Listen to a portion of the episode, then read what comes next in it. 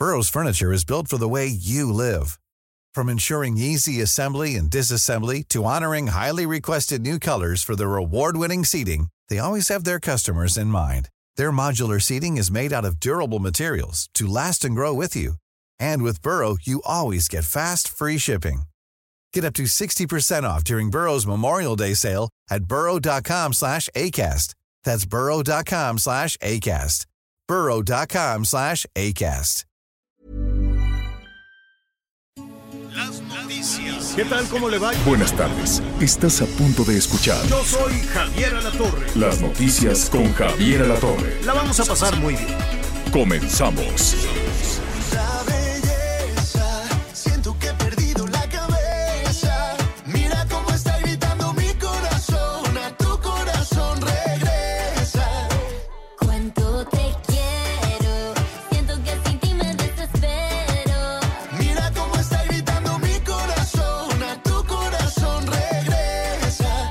Perdiendo la cabeza. Dicen en Ay, la verdad es que es un gusto saludarlos. Muy buenos días. A nombre de Javier Alatorre, pues iniciamos este, pues las noticias con Javier Alatorre. Ya ve que está haciendo una investigación, eh, pues muy extensa, muy profunda en, en relación al agua, en relación al tema de la sequía. Ahora anda en Sinaloa y bueno, pues ahora la última palabra la tienen los vuelos y los aeropuertos. Así que en cualquier momento eh, se estará conectando con nosotros. Por lo pronto, le damos la bienvenida. Estamos escuchando a Carlos Rivera, Becky G y Pedro Capó. A ver, ponle un poquito más, por favor. Esto se llama Perdiendo la cabeza.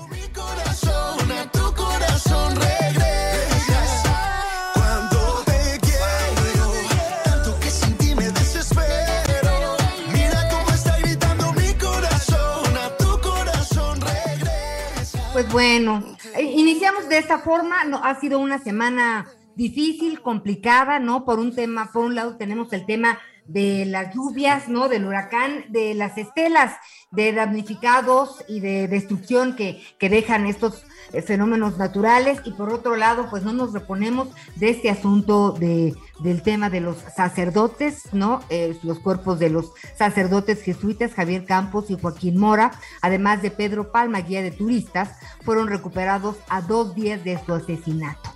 Roberto Fierro Duarte, fiscal de Chihuahua, anunció una recompensa de 5 millones de pesos a quien aporte información para capturar a José Noriel Portillo, el chueco, que es conocido desde hace mucho tiempo en esa región por sus fechorías. Pero pues ya sabe que aquí los buenos luego están en la cárcel y los malos están circulando. Vamos a platicar de varios temas. Fíjese que hoy, ¿no? Ya ve que me gusta esto de los días y de repente sirve para reflexionar. 23 de junio es Día Internacional de las Viudas, de las mujeres viudas. Bueno, algunas eh, pues deciden rehacer su vida, pueden rehacer su vida, muchas tantas, pues siguen adelante para sacar a su familia, ¿no? Como puedan, así que un abrazo, si usted es viuda, eh, pues siempre digo, mire, nunca estamos preparados para ser huérfanos, para perder a nuestros padres, mucho menos pues para perder a un hijo, Dios que no dé, o una hija, y tampoco para ser viudos, o sea, o viudas. ¿No? Pero hoy es el día de ellas, de las viudas. Pero me da mucho gusto saludarte, Miguel Aquino. Ahora sí, llegaste a la Ciudad de México. ¿Cómo estás? Hola Anita, ¿cómo estás? Me da mucho gusto saludarte a ti y a todos nuestros amigos. Muy, muy buenas tardes. Así es, nos encontramos aquí precisamente en la zona norte de la Ciudad de México. Ya en unos minutos más lo estaré saludando desde la cabina del Heraldo. Este, pues en esta Ciudad de México que como siempre nos recibe, nos recibe de manera majestuosa y con su tráfico a todo lo que da. Pero bueno, ahí estamos. Ahí estamos precisamente tratando de circular. Fíjate que vamos pasando aquí por las instalaciones de la Secretaría de la de la Defensa Nacional y me llamó mucho la atención porque en los puentes peatonales había pues había una cantidad importante de elementos del ejército, elementos que se encontraban ahí formados y pues no no no entendía qué era lo que estaba qué es lo que estaba sucediendo. El hecho el hecho es que bueno, parece que eh, por aquí, según me dice un elemento de la policía, no sé si esto sea correcto, parece que están en espera de que pase el cortejo fúnebre del general Clemente Vega García, exsecretario de la Defensa Nacional, que como sabemos lamentablemente perdió la vida eh, hace unos días a los 82 años. El hecho es de que, bueno, pues aquí estamos sobre la zona de, del periférico y pues circulando hacia la zona sur, pero pues aquí muy contentos con toda la información. Ya, ya adelantábamos también un poquito acerca de lo que sucedió, de lo que sucedió en Chihuahua, este hecho eh, lamentable donde, bueno, pues parece que las autoridades eh, pues no se están poniendo de acuerdo, Anita, porque en el gobierno federal dicen una cosa y cuando uno dice una cosa, el otro dice la otra y vamos a estar platicando al respecto. Lo que sí, desgraciadamente, se tiene que confirmar al parecer es que Pedro Palma, este guía de turistas, sí se encuentra entre las personas que fueron asesinadas junto con los dos padres de esta comunidad jesuita. Ayer platicábamos con su hijo y pues todavía tenía una ligera esperanza de que las circunstancias fueran completamente distintas. Pues sí, la verdad, Miguel, es que no nos reponemos, ¿no? Eh, hubo muchas personas que hicieron eco de, lo que dijo el Papa Francisco en relación a que eran mucha la violencia y las muertes en México y pues eh, se solidarizó y mandó el pésame por la muerte de estos dos sacerdotes y bueno, eh, el presidente se solidarizó con él nada más en la mitad, ¿no? En la muerte de estos dos sacerdotes. El tema de demasiadas muertes en nuestro país, esto ya no lo retomaron. A mí a veces, eh, y no es la primera vez que lo platicamos, pero a veces pareciera que el presidente tiene la información a medias, ¿no? Como que le dan la mitad del boletín o le dicen tres renglones y no la conclusión. Y pues el presidente, digo, yo pues el presidente sale con todo a informar, ¿no? Este esfuerzo de comunicación que realiza a diario eh, me parece muy importante, pero sin las precisiones de cosas que ya están eh, realizadas, que son un hecho, gestionadas, este, pues se vuelve un arma eh, letal para la comunicación del gobierno. Y finalmente todos estamos muy pendientes de lo que ahí se diga y de lo que ahí suceda, porque pues marca agenda el presidente. Entonces sí es un descontrol terrible cuando parece que va dos pasos atrás en cuanto a la información. Pero tenemos también más información que comentar. Miguel Aquino, fíjate que pues eh, en la mayoría de... de de los periódicos hoy, en la, en la mayoría de los medios de comunicación, pues se habla también de este tema de los presidenciables, ¿no? De quienes ya quieren ser, eh, empezar a destaparse, como Xochitl Gálvez, ¿no? Como candidata a la jefatura de gobierno. Bueno, no es candidata, pero ella quiere ser candidata y quiere ser jefa de gobierno. Y a mí me parece muy bien, qué interesante. Sin lugar a dudas es parte de, de lo que viene pero dadas las circunstancias, me parece que vale la pena tener un poquito de prudencia, ¿no? Y concentrarse en estos problemas tan graves, tan serios y de inmediato eh, que, que, tenemos, Miguel. Aquí no hay un desfase entre la percepción de la seguridad y los números que nos dan todos los días. A mí no me queda la menor duda del trabajo que, que se realiza, pero no checa la, no, no checa la teoría con, con, con, la, con lo que vivimos todos los días. Eh, vengo de Villahermosa, sí. Tabasco, y eh, también, pues, una seguridad muy importante en la refinería Olmeca, Dos Bocas, por supuesto, ¿no? Este, en, en, en, en Paraíso. Y pues en Tabasco la verdad es que también tienen un problema serio de seguridad y pues te dicen por aquí no, porque ahí, ahí van los malosos. Entonces resulta que todos sabemos dónde andan los malosos, pero menos la autoridad. Entonces sí creo que esto ha venido a lastimar a la sociedad eh, de una manera muy, muy fuerte, Miguel Aquino. Si bien hemos venido platicando y el otro día yo te decía, ya no puedo porque en la noche siento que las personas asesinadas me caen encima antes de dormirme, con este tema de los sacerdotes jesuitas en la Sierra Tarahumara, ¿no? Abandonada por más apoyo que se dice que se le ha brindado a los indígenas. Y pues bueno, yo he trabajado una parte importante, pero pues no es suficiente, Miguel Aquino. Siguen estando solos, eh, eh, alejados de la mano de Dios. Y además creo que hay una parte muy importante que debemos de resaltar. Evidentemente que la muerte de los jesuitas provocó una reacción incluso internacional. Ya veíamos las declaraciones de, del Papa Francisco, provocan una reacción, pero atención, ¿eh?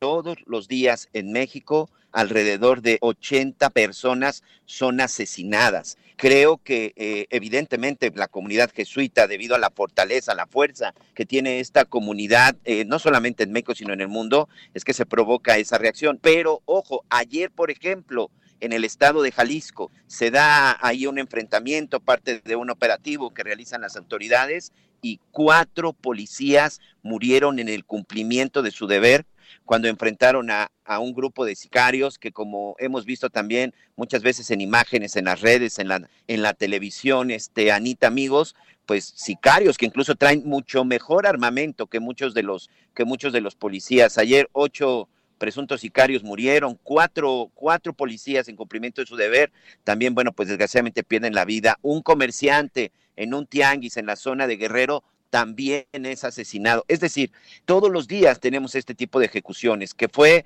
indignante lo, de, lo del caso de los jesuitas, por supuesto, pero igual de indignante es lo que ayer sucedió en Jalisco, ayer igual de indignante lo que sucede en el Estado de México también con los asaltos, en donde mucha gente es asesinada, indignante también lo que sucedió en Chiapas con esas balaceras, lo que también reportábamos el día de ayer en la zona de Fresnillo, en Zacatecas, Anita, eh, eh, durante el noticiero, ataques a viviendas, ataques a hogares, ataques a la población, ataques a civiles, hay gente que fue desaparecida, viviendas que fueron incendiadas. Es decir, en el momento que te, te, pones a hacer una radiografía de lo que está sucediendo en el país en materia de seguridad, simple y sencillamente es una situación alarmante. El caso de los jesuitas es un caso que eh, hoy todo mundo comenta, que hoy todo mundo señala, sí, pero son dos de las 80 víctimas que hay todos los días en nuestro país. Ojalá las pesquisas, la persecución, la investigación, la indignación de todos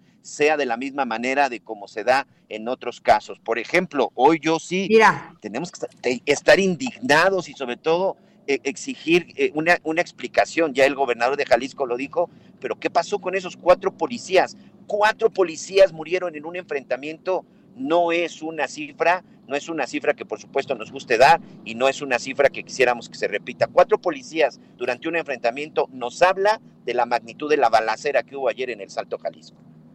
Y de, y, de, y, de, y de lo que siempre decimos, ¿no? Que lamentablemente los malos siempre van tres pasos adelante en equipo, en armamento, en información, en entrenamiento, en protección, en todo, están adelante de nuestra, de, de, lo, de los elementos de, de, la seguridad, ya sean policías, sean del ejército, sean de lo que, de lo que hayamos visto, siempre los malosos salen mejor equipados. Y, y Miguel, hablando de violencia, eh, siempre te consta que trato de buscar temas que no tengan que ver con, sí. con estos, con, con, estos asuntos, porque pues hay que, este es el único México que tenemos y si no luchamos por él, pues este, ya, ya no hay más, ¿no? Pero es importante eh, platicar sobre el estudio que, que realizó Redim, ¿no? Redim es esta red que busca, eh, pues, hablar sobre la salud y lesiones además de causas de violencia de la mujer. Fíjate que de 2021, en, en 2021, 7.969 personas de 0 a 17 años fueron atendidas en hospitales en México por violencia sexual y 92 de estos casos correspondieron a mujeres. Entonces, eh, tenemos un tema que no logramos superar, ¿no? Eh, muchas mujeres son, pues, un accesorio, una necesidad, una solución de momento en, en, las casas, ¿no? Son quienes cuidan a los enfermos, son quienes atienden a los hijos, son quienes hacen la comida, tienen, quienes tienen que tener la casa al día, son responsables, además, sí trabajan, ¿no? Ahora muchas madres trabajan, este, pues de salir adelante con su trabajo y pues la entrada es para la casa, ¿eh? No vaya usted a pensar que es para sus chocolates. Entonces, no es posible que sigamos eh, repitiendo estos esquemas de violencia intrafamiliar contra las mujeres y también esto tiene mucho que ver con lo que le heredamos a nuestros hijos y a nuestras hijas. ¿Cómo digo, te, decía el otro día de un joven taxista que me había dicho que estaba yo muy hormonal, este, y yo indignada, y luego terminé, pues la verdad es que eh, un poco compadeciéndome y tratando de entender que pues el chavo tenía idea de todo menos de que eso era una falta de respeto, porque así se llevan en su casa. Entonces, sí tenemos un problema de cultura, de educación, no acabamos de dar el paso para adelante para realmente que las, las mujeres levanten la voz y no permitan en ningún momento, Miguel, un acto de violencia. La violencia, los feminicidios no son de la noche a la mañana. Empiezan con un jaloneo de brazos, ¿no? Con un apretón de manos, con un peñiscón, con una colgada de teléfono, ¿no? La violencia en los noviazgos en adolescentes también tiene niveles importantes que hay que considerar y las cosas no van a menor a menores nunca, siempre van en aumento. Y como mujeres, porque Miguel, a mí por supuesto que que me pasó, lle- llegas a pensar que, que pues bueno, este fue un mal día, este ya se disculpó. No, señoras y señores, no hay disculpa, porque luego no hay manera de recuperar a estas niñas, a estas jovencitas que las secuestran, que se las llevan, que las enamoran y terminan donde menos deseamos que terminen. Tenemos un problema, hay que afrontarlo y pues no hay otra manera de hacerlo más que con información. Y sí, Miguel, me parece, hoy el presidente decía y criticaba la estrategia de, de seguridad, de combate al narco eh, de los expresidentes, que me parece que es criticable en muchos sentidos, pero pues a tres años y medio de su mandato me parece también que sería muy importante que hiciera un alto en el camino y decir, a ver, es correcto esta parte de abrazos y no balazos. Eh, La violencia genera más violencia, es correcto. Pero ¿en dónde está fallando esta estrategia? En donde paz no nos da, tranquilidad tampoco y seguridad menos. Y lo que sí hay es impunidad y tenemos que decirlo, la impunidad es hermana de la corrupción. Sí, por supuesto. Y eso al final es lo que hace esta escala de violencia, esta escala de seguridad, pero sobre todo de impunidad, Anita. Creo que esa es una de las partes fundamentales de lo que ha fallado en la lucha en contra de la delincuencia. El hecho de que pues, no hay personas detenidas. Simple y sencillamente no hay personas detenidas. No hay delincuentes en la cárcel. No hay asesinos detenidos y sobre todo las víctimas siguen sin tener finalmente esa pues esa tranquilidad de saber que se les hizo que se les hizo justicia. Como ya comentábamos el día de ayer, bueno, pues se da un paso importante en relación a lo de a la investigación del asesinato de los jesuitas, en donde ahí pues ahí también pues las autoridades se tienen que poner de acuerdo porque no queda claro eh, definitivamente qué fue lo que sucedió. Creo que ya está ahí en la línea nuestro compañero nuestro compañero Federico Guevara. No sé si ya esté listo. Sí, vamos a Ya platicar está con él listo. ahorita. Ya está listo nuestro compañero Federico Guevara, corresponsal del Heraldo Radio en Chihuahua, con pues este tema de, de los sacerdotes y este, este hombre, este guía de turistas que lamentablemente también fue asesinado. Buenos días, gusto en saludarte, Federico.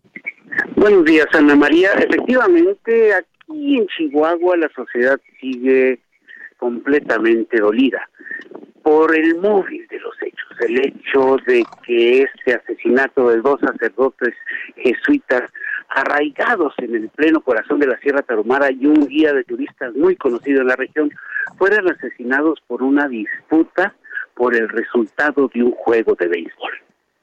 Eso es lo que más ha calado en la sociedad chihuahuense. La realidad es que hoy por hoy la región de Urique, el municipio donde se realiza esta misión y este poblado de Cerocahui, está técnicamente copada por elementos del ejército, de la marina, eh, autoridades estatales y municipales en la búsqueda o a la búsqueda de José Noriel Portillo.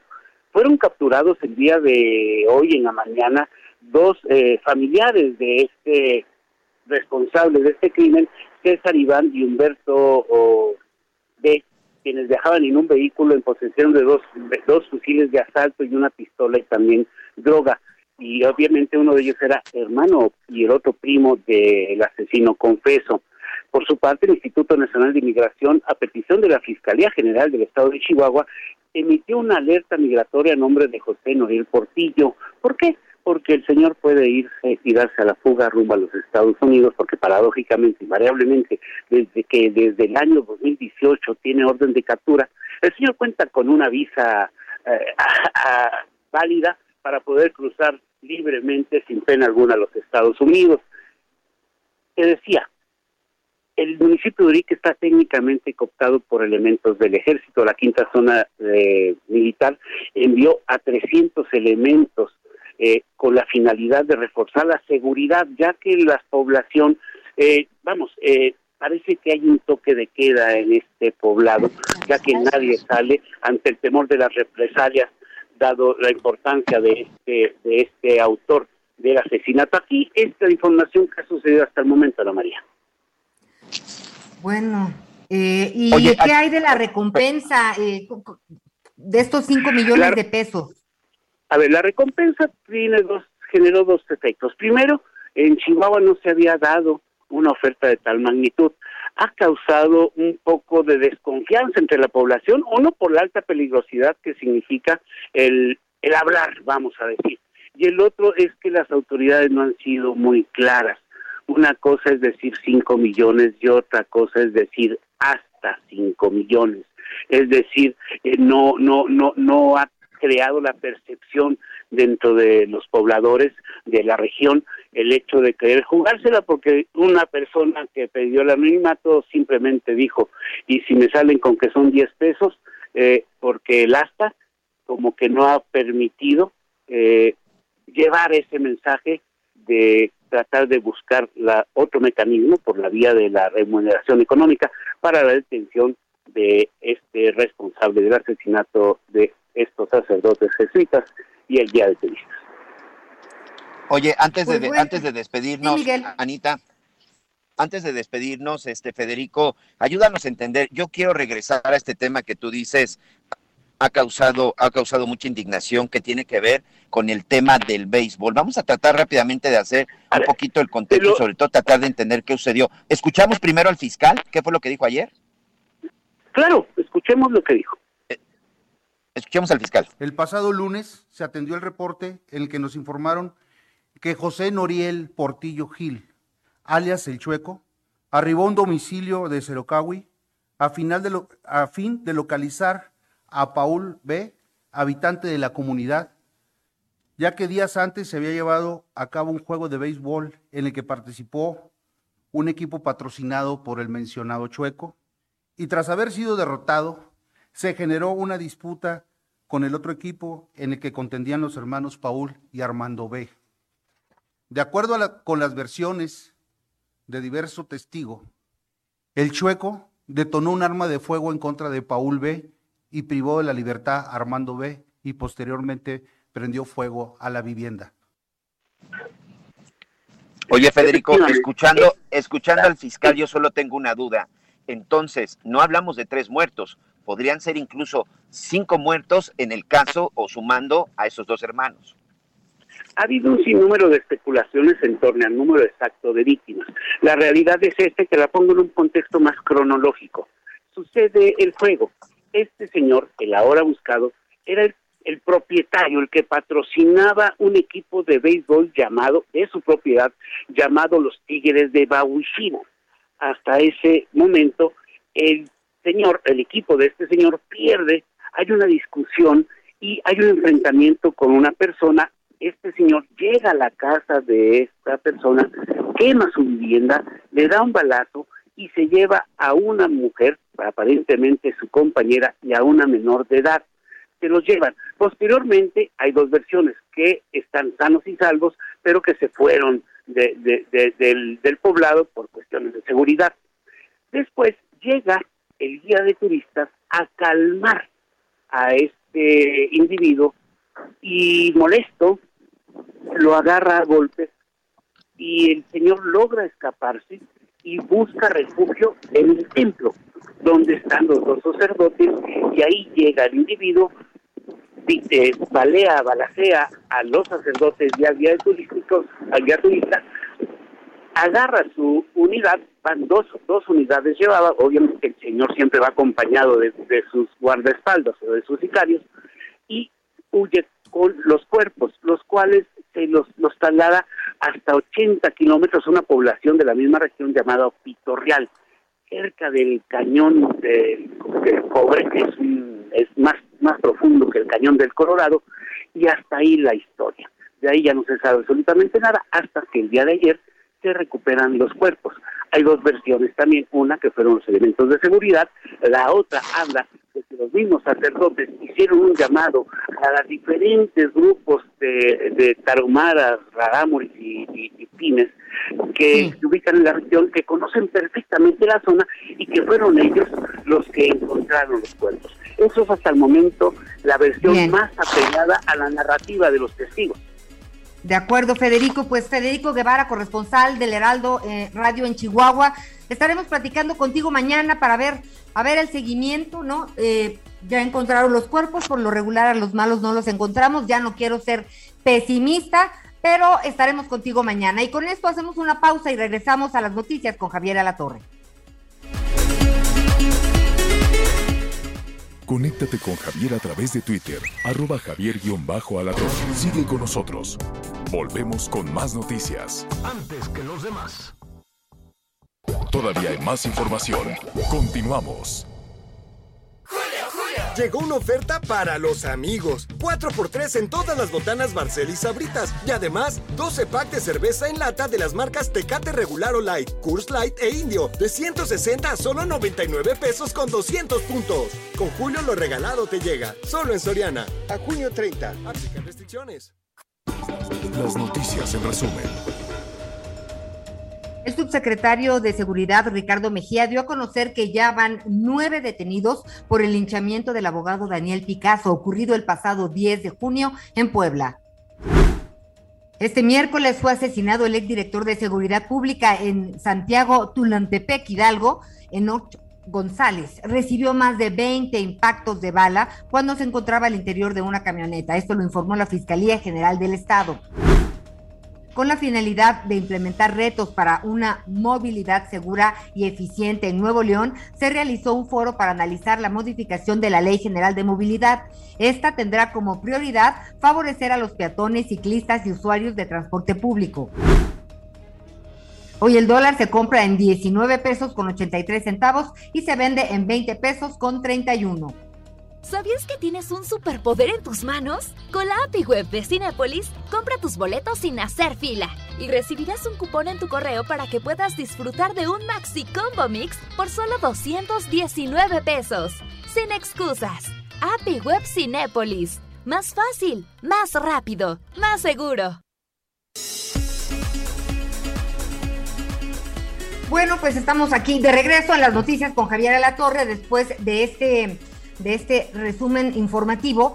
Platicarles por lo pronto, amigos de la Ciudad de México y en otras partes del país, se están vacunando a jóvenes, ¿no? También a niños y es importante que los rezagados tomen nota porque también tienen oportunidad de vacunarse. En algunos lugares es, AstraZeneca, en otros es Pfizer. Vale la pena estar pendientes, créanme que la vacuna hace la diferencia, la ciencia ha tenido la última palabra en todos estos años de pandemias y enfermedades. Así que no, no, no, no baje usted la guardia, vacúnese y cuídese.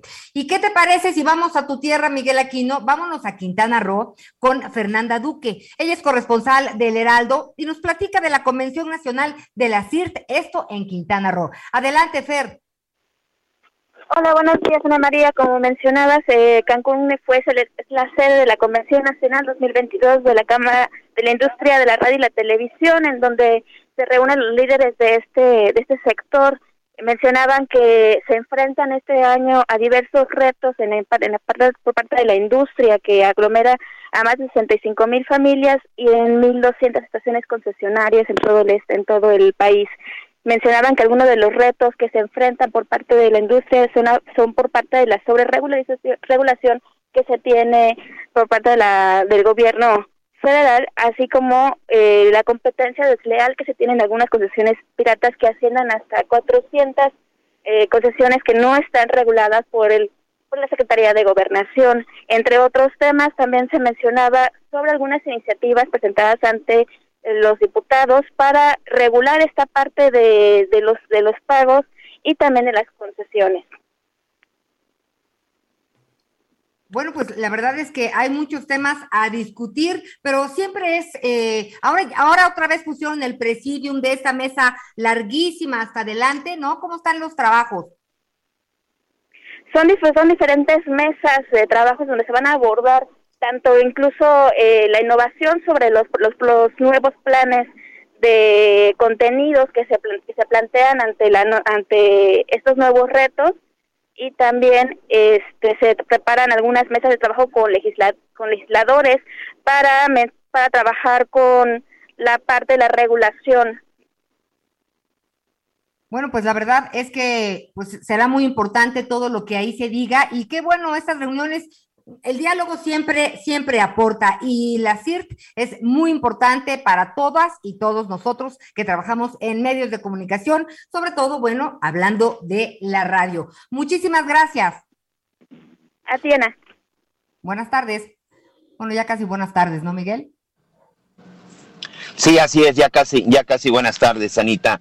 Ya casi buenas tardes. Estamos aquí con, precisamente con nuestros, con nuestros amigos en el hecho de que este, estamos aquí en la, en la zona, en la zona de insurgentes, pero ya estamos aquí muy cerca de las instalaciones del Heraldo Radio, Anita. Ya, cuestión de Oye, pues te ha ido re bien de tráfico entonces, Miguelito. No, ha sido una locura, ha sido una locura el tráfico, ha sido una locura. Me marcaba 15 minutos y ya, ya llevo casi media hora, pero evidentemente, bueno, pues aquí estamos ya listos con toda, con toda la información. Ya te malacostumbraste, Y, Miguel Aquino. pues tenemos, sí, fíjate que sí, sobre todo con las cuestiones del tráfico y sobre todo con las cuestiones de todo lo que este, implican los tiempos, los tiempos de traslado. Bueno, media, media hora desde la zona de satélite, creo que pues muchos me van a decir pues que tampoco ha sido tan mal tiempo. Oye, Anita, eh, tenemos que ir también a la zona, a la zona del Estado de México. El día de ayer ya comentábamos de lo que sucedió en Ecatepec, de lo que, de lo que sucedió en Ecatepec, y bueno, pues al final ahí también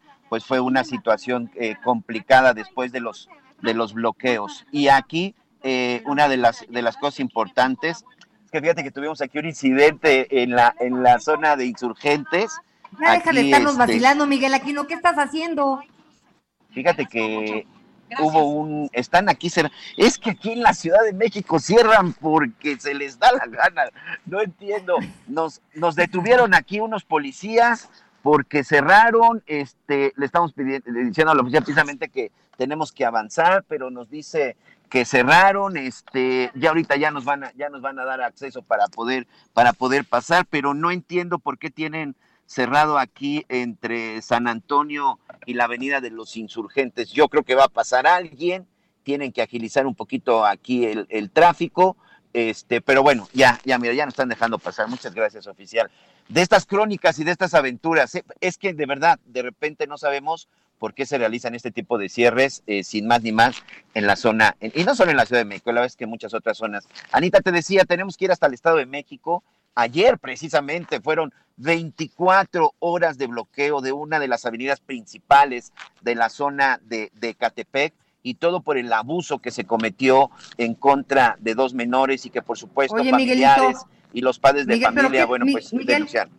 Perdóname que te interrumpa, nuestro compañero en el Estado de México va a estar listo en un momentito. Pero ¿qué te parece si primero vamos con Franco Vidal? Ah, perfecto, pues si ya está nuestro amigo Franco Vidal, como siempre es muy interesante hablar del asunto de jubilaciones y de pensiones. Y lo más importante, Franco, pues entender que pues va a llegar el momento que también nos tenemos que retirar y qué mejor que hacerlo de una manera digna y sobre todo de una con una pensión bastante bastante atractiva. ¿Cómo estás, Franco? Bienvenido y platícanos cómo le tenemos que hacer. Miguel, muy buen día, muchas gracias como siempre. Saludos a toda la audiencia. Sí, como hemos dicho, eh, la alternativa que les estamos ofreciendo es modalidad 40. Es una opción completamente libre, cualquier persona se puede inscribir a esta modalidad. Solamente le piden que haya cotizado 52 semanas en los, en los últimos cinco años y puede elegir darse de alta en esta modalidad con el salario que tenía en el último empleo o con uno eh, más alto. El tope actualmente es 25 veces el valor de un concepto que se llama UMA. Actualmente eso equivale a 73 mil pesos, alrededor de esta cantidad. Pero para eso tiene que pagar la persona un monto mensual del 10.075% este año. Aquí voy a hacer eh, una acotación que no habíamos comentado. La reforma del año pasado indica que cada año se van a estar incrementando las cuotas obrero-patronales. Eso es por concepto de seguridad social y obviamente se hizo para beneficio de los trabajadores. Eh, sin embargo, para este concepto de modalidad 40 implica que cada año se va a estar incrementando la aportación, el porcentaje de lo que va a tocar, eh, de lo que le toca aportar a la persona. Por lo tanto, obviamente, eh, le va a costar cada vez un poco más eh, acceder a una pensión mayor. Esto, esto evidentemente, pues es una de las cosas que debemos de tener y que deben de ser muy importantes. Siempre, creo que uno de los problemas, no sé si tú estés de acuerdo, este, mi estimado Franco, el problema que tenemos los mexicanos es que no sabemos ahorrar y no sabemos administrarnos. Sí, más que eso, eh, más allá del hecho del saber ahorrar o administrarse, es que no tenemos pleno conocimiento de todas las figuras o todos los servicios que se tienen alrededor. O llamémosle instrumentos financieros. Modalidad 40 sirve como un instrumento financiero, ya que nosotros tenemos que hacer una inversión, las personas que están por pensionarse tienen que hacer una inversión, eh, llamamos la inversión a los pagos que se le tienen que hacer al, al IMSS por concepto de la inscripción en este programa, pero el resultado, la retribución que se va a tener es mucho mayor, aunque muchas veces no se comprende del todo. Es por eso que nosotros los invitamos a preguntarle a especialistas como nosotros para que puedan tener una asesoría cabal y se les pueda diseñar una estrategia a medida, por cada- porque cada persona tiene una trayectoria laboral diferente. Oye, ¿cuál es la ventaja que yo tendría si pongo en mis manos, si pongo en, mis, en las manos de JPM, Jubilación y Pensión Máxima, mi caso? ¿Tú cómo me vas a ayudar y qué es lo que tenemos que hacer? Bueno, aquí nosotros el servicio principal que les estamos ofreciendo es el programa de financiamiento a modalidad 40. Como decíamos, cualquier persona que se inscriba a modalidad 40 va a tener que realizar un pago al IMSS mensualmente.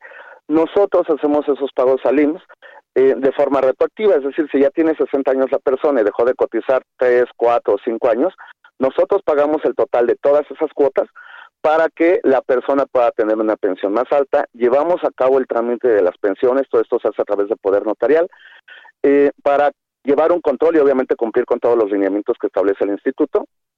Y eh, a nosotros nos van a comenzar a realizar los pagos hasta que la persona ya tenga el monto aprobado, el monto calculado de la pensión que nosotros les estamos ofreciendo.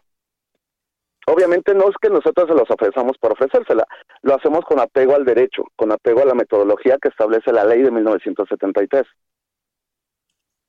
Oye, pero entonces yo te empiezo a pagar hasta que yo ya esté recibiendo mi pensión, no antes. Es decir, no tengo por qué desembolsar hasta que no tenga yo mi pensión. Ni un solo centavo. Si ya cumplen con la edad de 60 años, tiene mil semanas cotizadas por lo menos, y ha dejado de trabajar en su último empleo tres, cuatro o cinco años, nosotros llevamos el caso y sin aportar un solo centavo, nos comprometemos a que tenga una pensión, la pensión más alta posible, de acuerdo a su trayectoria laboral, y como decíamos, comenzar a pagar hasta que ya haya recibido el primer pago de su pensión, no antes. Recuerden que si lo hacemos con tiempo y si hemos hecho todo correctamente, podemos alcanzar una pensión, créanmelo amigos, hasta de 70 mil pesos. Entonces, Franco Vidal, amigo, ¿cómo podemos contactarlos? que se comuniquen por favor al número telefónico de nuestra oficina que es el 5513 28 50 20, lo voy a repetir, 5513 28 50 20 y también nos pueden contactar en nuestra página en Facebook, nos localizan como JPM, Jubilación y Pensión Máxima. Muy bien, pues ahí está. Franco Vidal, nuestro amigo siempre muy, muy puntual con toda su información. Ya lo sabe, hay que marcar, director general de la firma JPM, Jubilación y Pensión Máxima. Muchas gracias. Te mando un abrazo, Franco, y ya te estaré mandando también toda mi información. Gracias, amigo. Miguel, estamos en contacto y la próxima emisión les tendremos eh, nuevas noticias y diferentes cápsulas que vamos a emitir a través de YouTube. Muy bien, muchas gracias. Buenas tardes. Con gusto, buena tarde. Anita. Gracias, Miguel. Bueno, pues fíjese que eh, en días pasados, ¿no? La avenida José López Portillo, una de las más transitadas en el Estado de México, fue bloqueada por más de 28 horas por padres de familia. Ellos exigen justicia en un caso de presunto abuso sexual perpetrado en un kinder de Catepec. Entonces, bueno, pues hubo negociaciones entre las autoridades Este, y la verdad es que pues es una situación para algunos padres pues por demás desesperante, pues, ¿no? Por un lado, el tema de la atención a los niños, por otro lado, el tema de, de este sujeto, ¿no? ¿Qué ha pasado con este sujeto? Aparentemente, pues el, el- el profesor de música, pero tú eres el que tienes el detalle completo. Platícanos, Daniel de Rosas, corresponsal de Azteca Noticias en el Estado de México, ¿qué ha pasado en este caso de abuso sexual?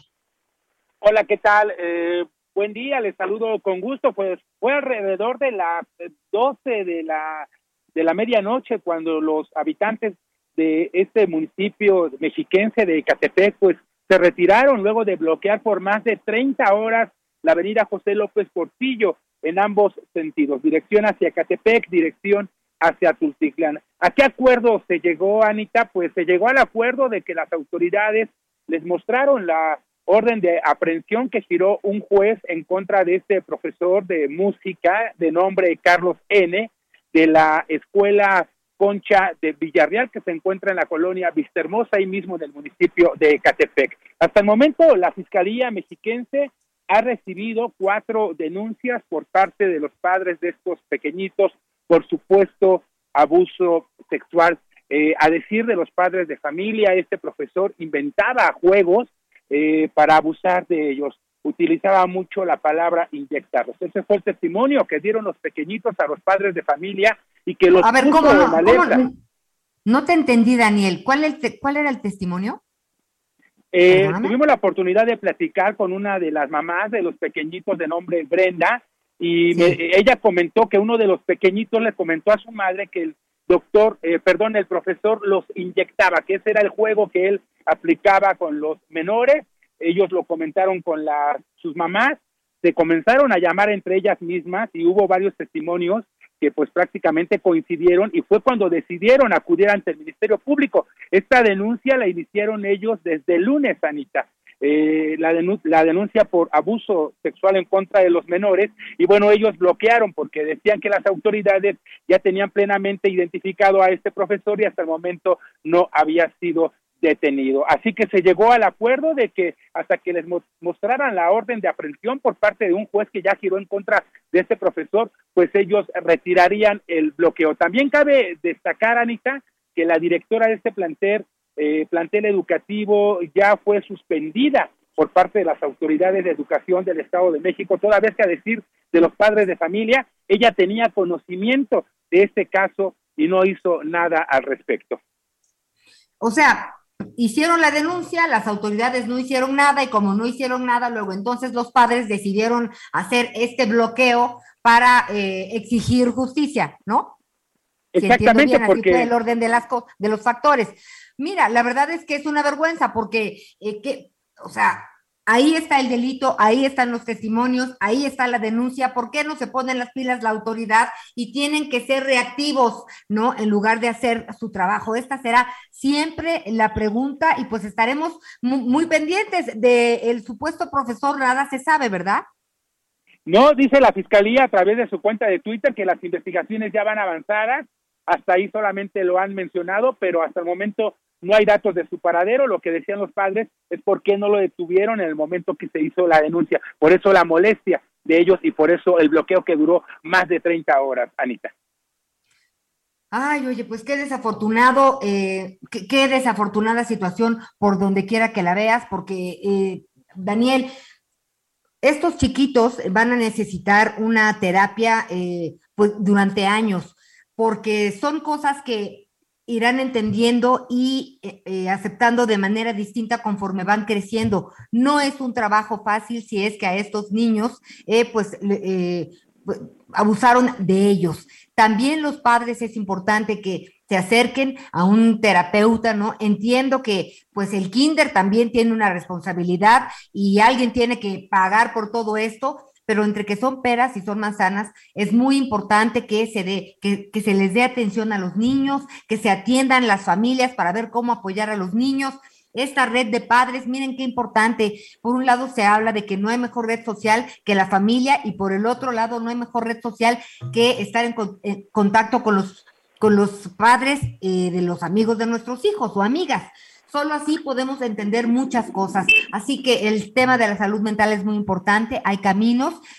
Esperamos que haya justicia, no lo vamos a soltar, seguiremos pendientes de ti, Daniel de Rosa. Cualquier cosa, regresaremos contigo al Estado de México. Con todo gusto, Anita, un placer. Gracias, buen día. Pues sí, Miguel Aquino.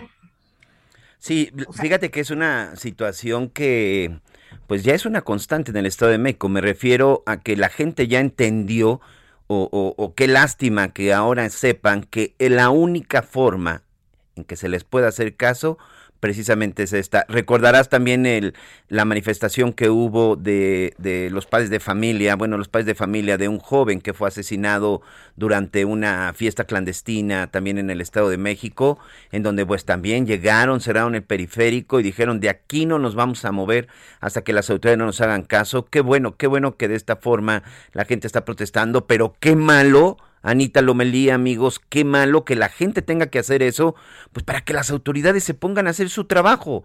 Qué malo que la gente tenga que presionar afectando a terceras personas, pues para que las autoridades tengan, tengan eh, eh, pues el bien o, o, o, hacerles el favor de ponerse a trabajar, cuando no necesitarías, no, no, necesitarías este tipo de presión ciudadana no, para hacer tu chamba.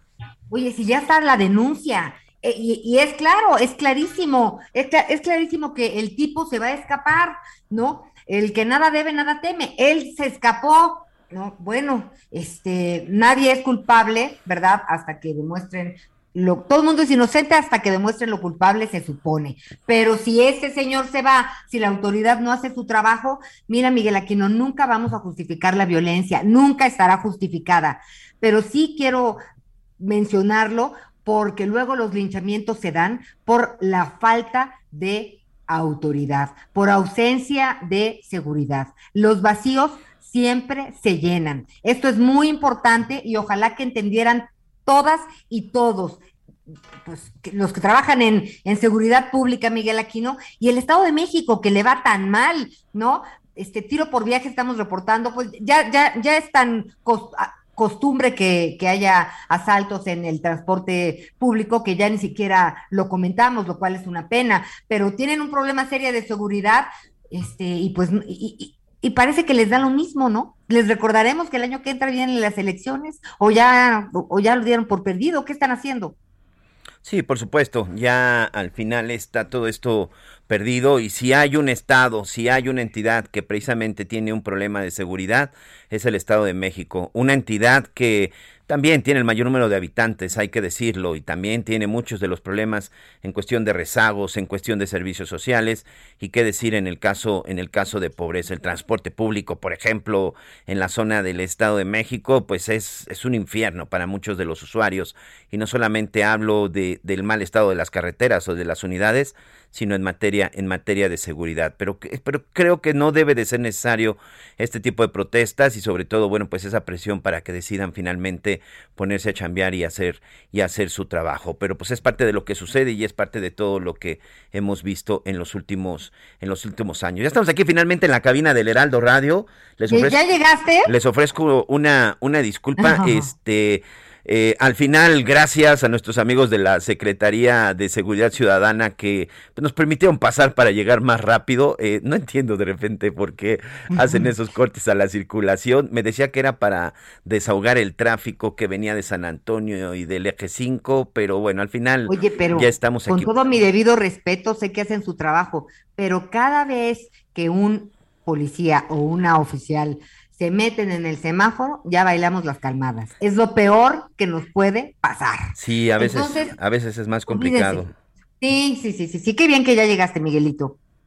Sí, aquí estamos y la verdad es que con mucha con mucha información. Este, ya ahorita vamos a tener que hacer una pausa, pero vamos a estar platicando también. Hoy el INEGI da a conocer por ahí unas cifras que tienen que ver con la inflación, que por supuesto una inflación que continúa subiendo. ¿Y qué significa que suba la inflación? Pues simple y sencillamente se siguen encareciendo los productos de, sobre todo los de la canasta básica. Vamos a platicar con algunos de los expertos y también, bueno, vamos a estar hablando acerca ya lo que de, lo que tú decías, ¿no? De esta falta de autoridad y sobre todo de esta falta de legitimidad y de acción que, eh, que, hoy está siendo señalado en el estado de Chihuahua por parte de las autoridades y sobre todo la impunidad con la que de repente actúan algunos, algunos grupos. Hoy vamos, eh, hoy que estamos precisamente con este tema de, de, de los jesuitas, que por cierto, hoy a las 4 de la tarde información que está llegando de esta comunidad jesuita, les van a entregar ya los cuerpos de los padres asesinados,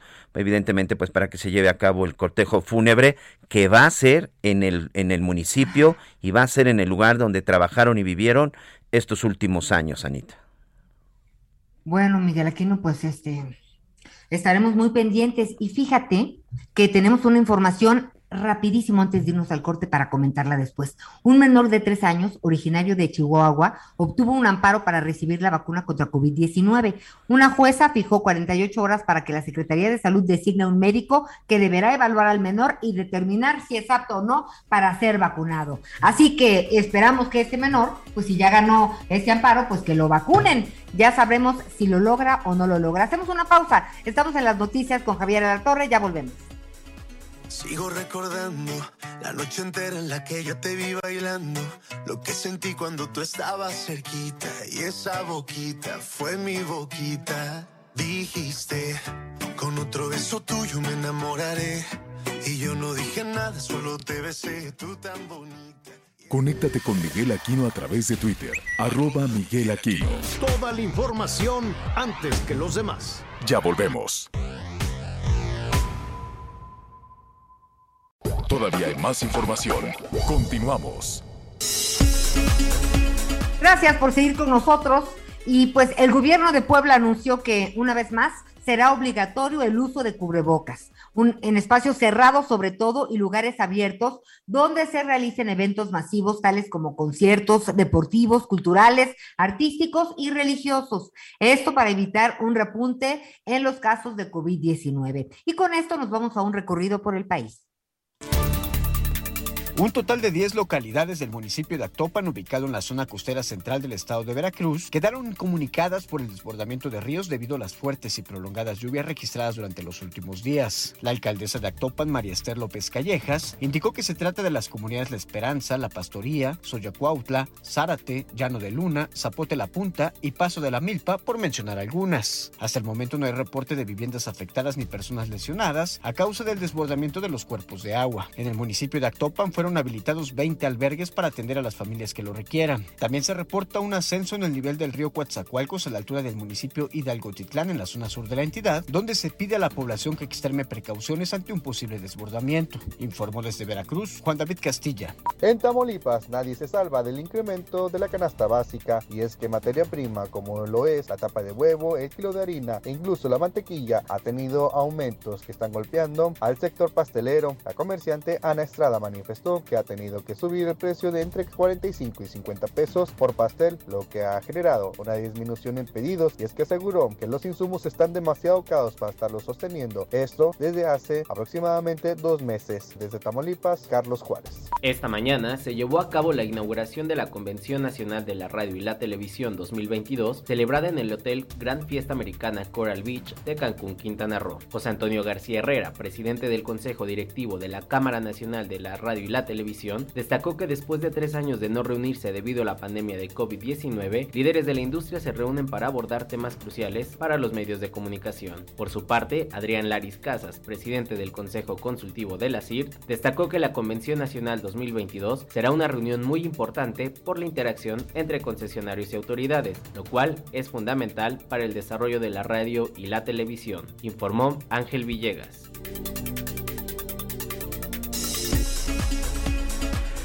Muy bien, estamos de regreso. Muchas gracias, muchas gracias por todos sus comentarios. Gracias a todos, a todos nuestros amigos.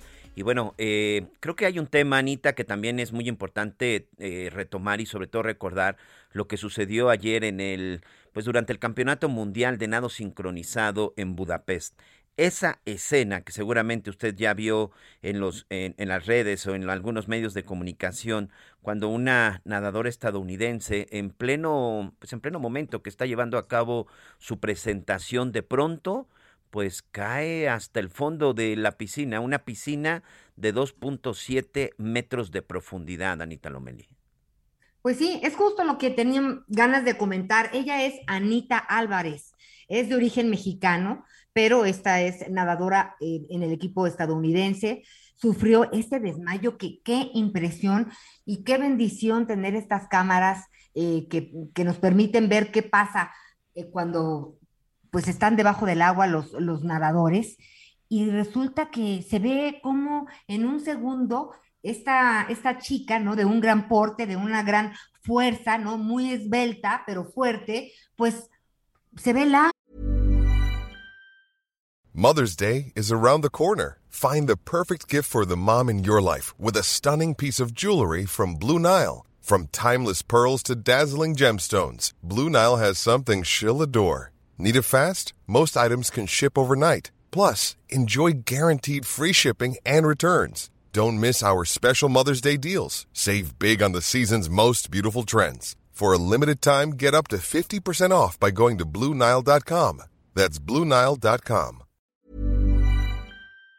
lánguida este, en el fondo de la alberca. Y la verdad es que un reconocimiento a su entrenador Andrea Fuentes, ¿no? Porque en tres segundos se lanzó al agua para rescatar a Anita y esto evitó que se ahogara Miguel porque ella estaba, ella perdió el conocimiento, no había manera de decir, a ver, espérate tantito, o sea, no, No. había forma.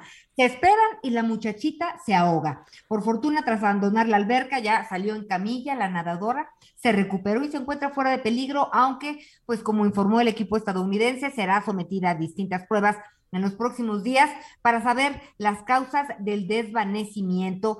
Y esto tiene mucho que ver, por un lado dicen que el estrés, hay que tomar nota, ¿no? De repente somos demasiado aprensivos, estamos sometidos a muchas presiones y nuestra cabeza, Miguel Aquino, nuestra cabeza a veces puede llevarnos al fondo de la alberca. La salud mental, el equilibrio. Y mira, eh, pues esas muchachitas entrenan tanto, tanto, tanto son que se juegan atletas de alto rendimiento, además. Exacto, exacto. Entonces, pues bueno, la verdad es que quedó en una anécdota, pero sí, eh, pues pasará a la historia ella y su entrenadora. Y sí, hay que saber cómo es posible que un atleta de alto rendimiento, ¿no? Que se supone que están acostumbrados a todo este estrés y presión, de momento se haya desvanecido. Ojalá que sea la presión del momento Bueno. y no que sea una cuestión de salud. Y es que también hay que recordar, al final no terminan de ser seres humanos, son seres humanos como todos nosotros y evidentemente, bueno, la máquina, el cuerpo es una máquina espléndida, sin lugar a, do-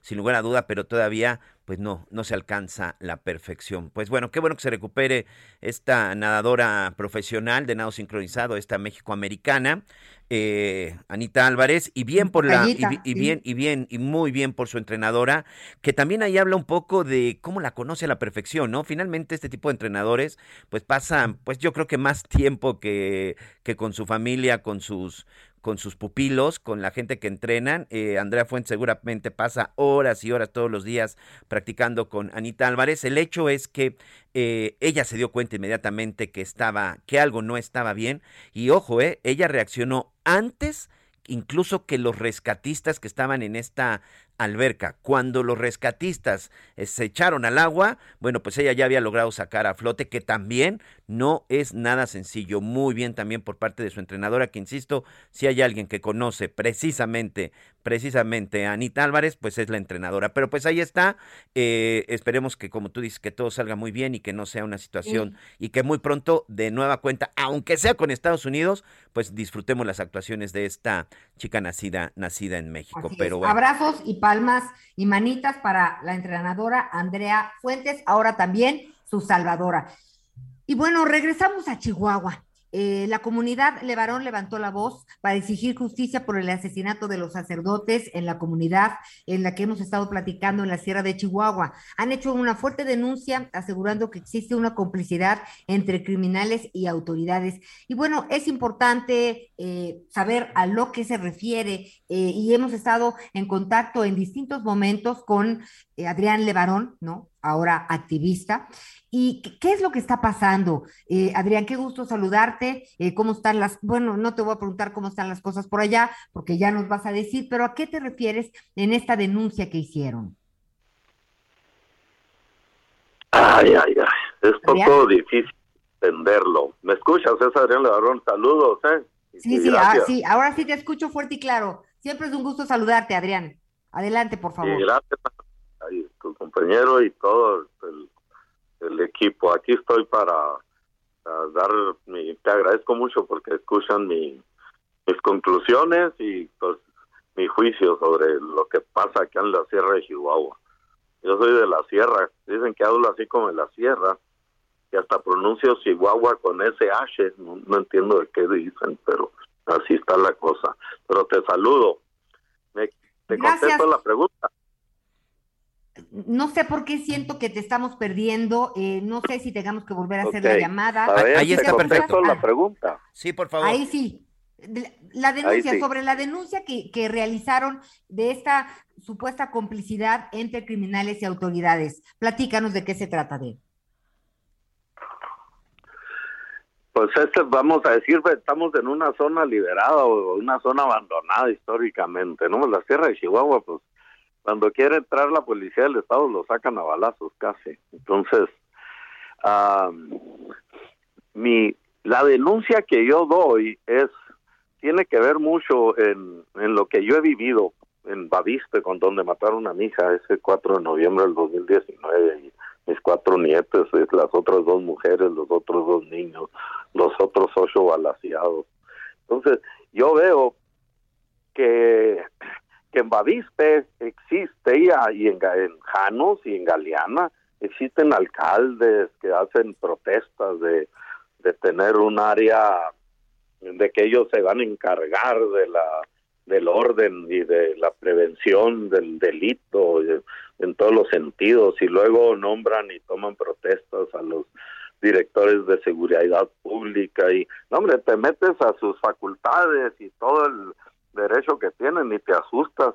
Yo esta mañana estaba leyendo al respecto y dije oye pues yo quiero ser director de seguridad pública este este señor parece parece comandante de, de- de alto ranguísimo entonces mi conclusión es esta.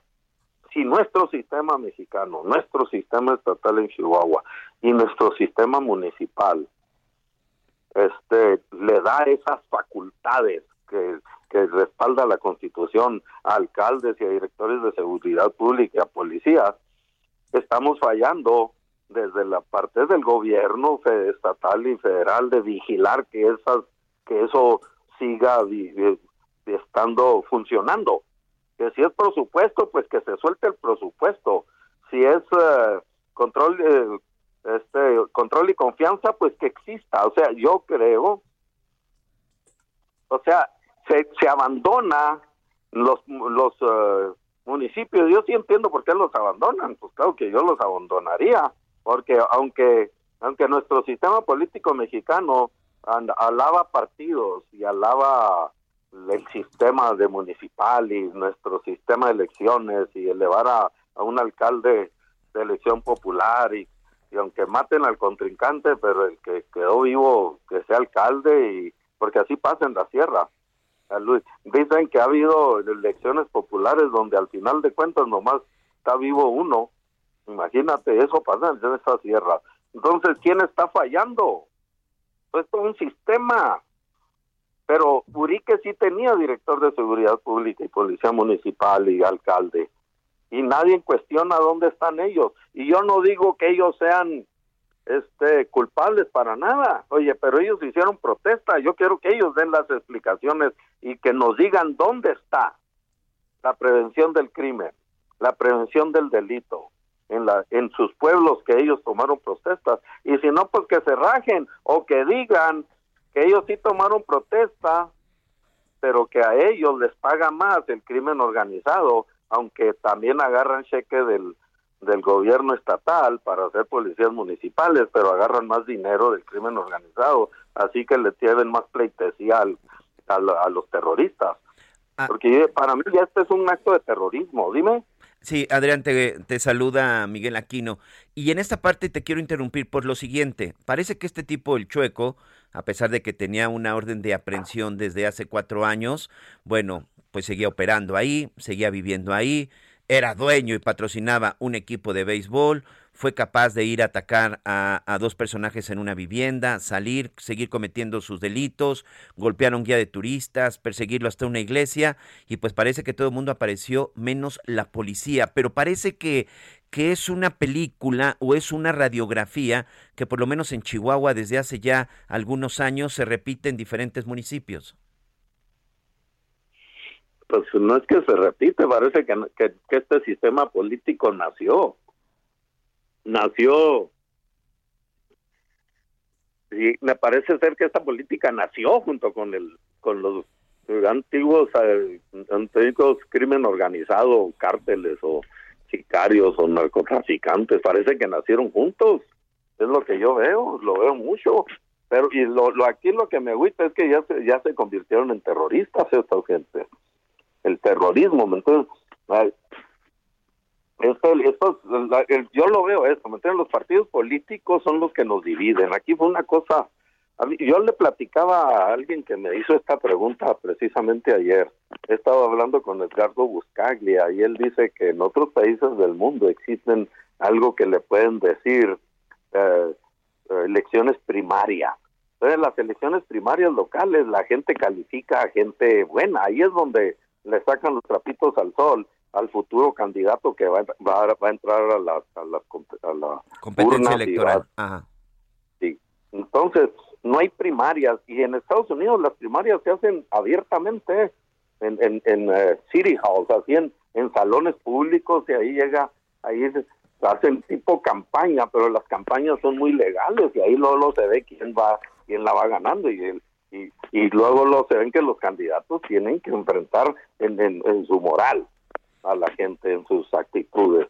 Entonces, te, te quiero hacer una te quiero hacer una pregunta directa, sin más preámbulo. Hoy, en algunos municipios, porque a lo mejor no podemos generalizar, pero hoy, en algunos municipios, ¿tú consideras que es el narcotráfico, es el crimen organizado quien dicta las reglas del juego por encima de las autoridades? No, no, no las dictan por encima de las autoridades. Ellos ponen a esas autoridades. Ese es el punto, te lo digo. Porque vieras qué agarre nos dimos nosotros en las últimas elecciones. Galeana no tiene policía municipal por lo mismo. Ahorita si el alcalde nombra uno, a un director de seguridad pública que no le diga el narco a cuál poner, matan a nuestro alcalde y al y al director de seguridad pública que pongamos, porque nuestra constitución política mexicana a los directores de seguridad pública que toman protesta los hacen intocables. Nadie los puede correr de su puesto. Muchos no entienden este concepto y es lo que yo he aprendido en este desde que mataron a mi hija y poco antes. Yo ya tenía dos años peleando por la, el secuestro de los municipios y nomás ha empeorado y empeorado y empeorado. Y ahí es donde, bueno, abrazos no balazos, y dice López Obrador, y vuelve a decir que, que son gente buena, bueno, o sea que hay gente que son gentes humanas, bueno, entonces que ayude a fortalecer la prevención.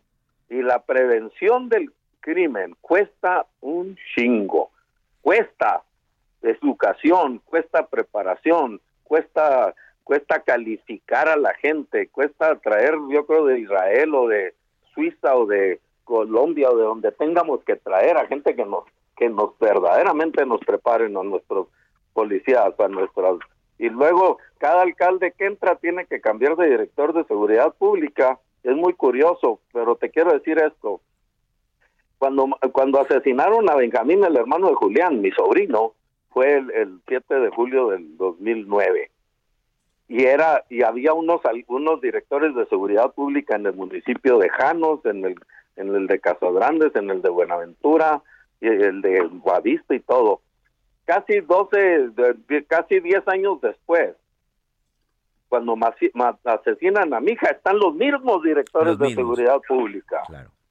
que, que, imponen el, el, crimen organizado y por eso es que uh, yo, yo lo que quiero decir con esto es que si, si, si México, si no le exige la ciudadanía a México, a, sus, a, a, los representantes, a los que, a la gobernadora Maru Campos en Chihuahua, al presidente y, al, y a los diputados y todo, que le metan más presupuesto, que ese es el, el trabajo número uno. si no quiere que haya balazos, pero abrazos, la única manera es reforzar la, la policía, policía preventiva. No existe más. Y yo hago responsable a la pre- policía preventiva y a la, al director de seguridad pública y al alcalde de Janos. Yo no los no los juzgo de vamos a decir de coluidos, pero tomaron protestas y los, juz- los juzgo de incompetente No están haciendo su no trabajo. fueron capaz, no fueron capaz de detener este crimen si lo juzgas desde el lado, desde el lado de que tomaron protesta ante la Constitución mexicana, protaron protesta de que ellos iban a hacer un jale que terminaron no haciendo. Igual la gobernadora, si ella protestó hacer un trabajo que no está terminando de hacer, pues que, que lo reconozca que le falló, que no, que, que, que ni sabía que estaba ese problema. Igual el presidente de la República, él protestó este trabajo y si no hace nada, pues ¿dónde quedamos? Ese es el punto. Bien. Hay, hay partidos y hay políticos que, que ya van al del 2024, pero no están haciendo su trabajo. Y yo creo que a ellos los va a auspiciar el crimen organizado. ¿Por qué, ¿Por qué le paga, vamos a decir, por qué mete tanto dinero el, el, el crimen organizado a las campañas Bien. electorales para meter a su candidato? ¿Sabes por qué? Para ellos ser los jefes.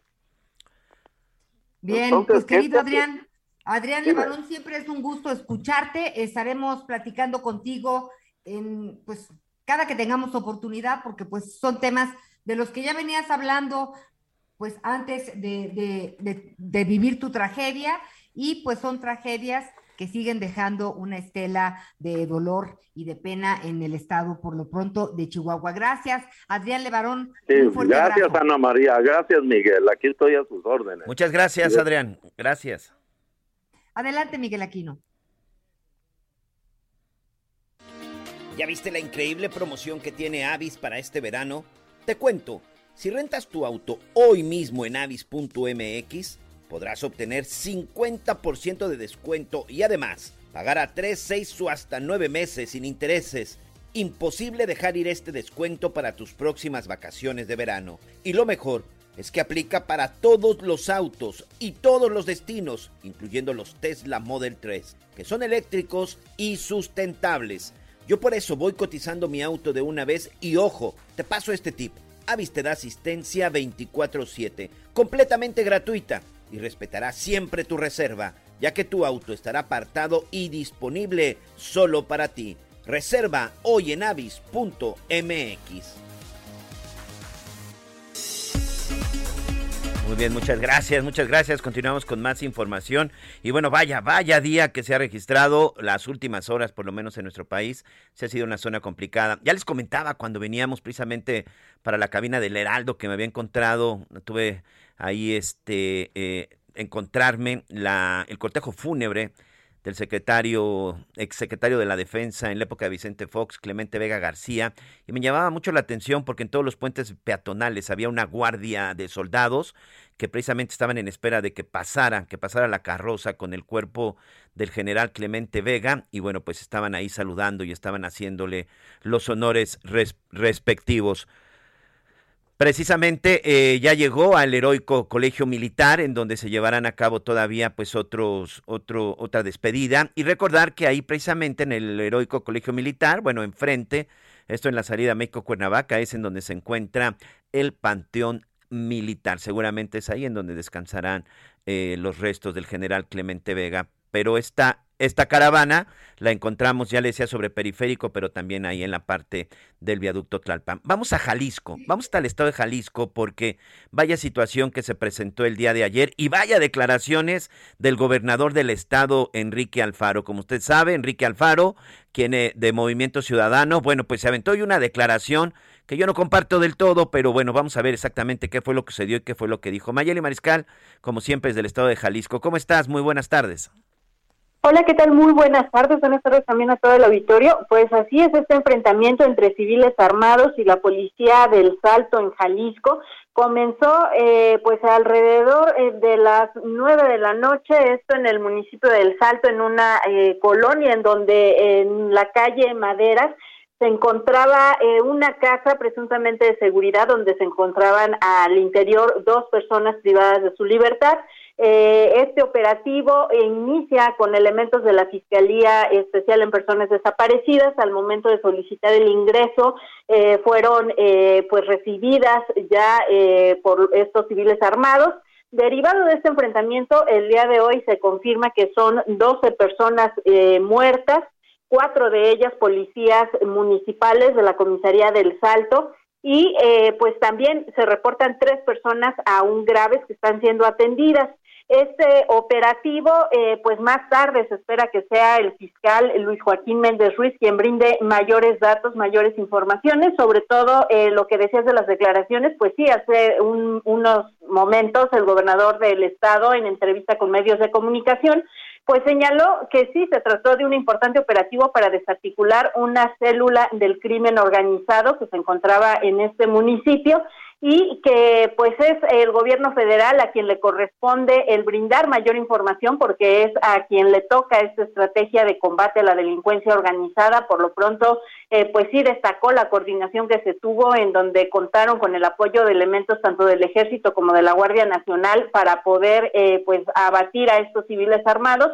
Hay que destacar, este enfrentamiento duró poco más de una hora, lo cual eh, pues también puso en alerta, por supuesto, y en temor a los habitantes de esta zona, pero eh, pues también dijo el gobernador de Jalisco que se les estará brindando todo el apoyo a las familias de los policías caídos en su deber. Esa es la información. Eh, Quiero seguir platicando contigo, sobre todo para que nos expliques un poquito de, de lo que fue el operativo, de cómo se vivió y cómo están las cosas hoy, y regresar un poco al tema de lo de, de- del gobernador Enrique Alfaro, porque dice el trabajo para combatir la delincuencia organizada es de la federación. No me cuelgues, vamos a una pausa y por favor regresamos contigo. Estamos en las noticias con Javier Alatorre.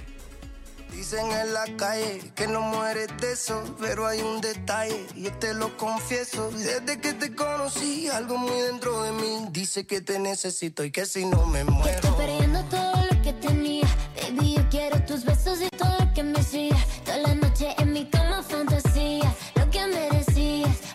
cositas todo el día. Conéctate con Ana María a través de Twitter, arroba Anita Lomelí. Sigue con nosotros. Volvemos con más noticias. Antes que los demás. Todavía hay más información. Continuamos.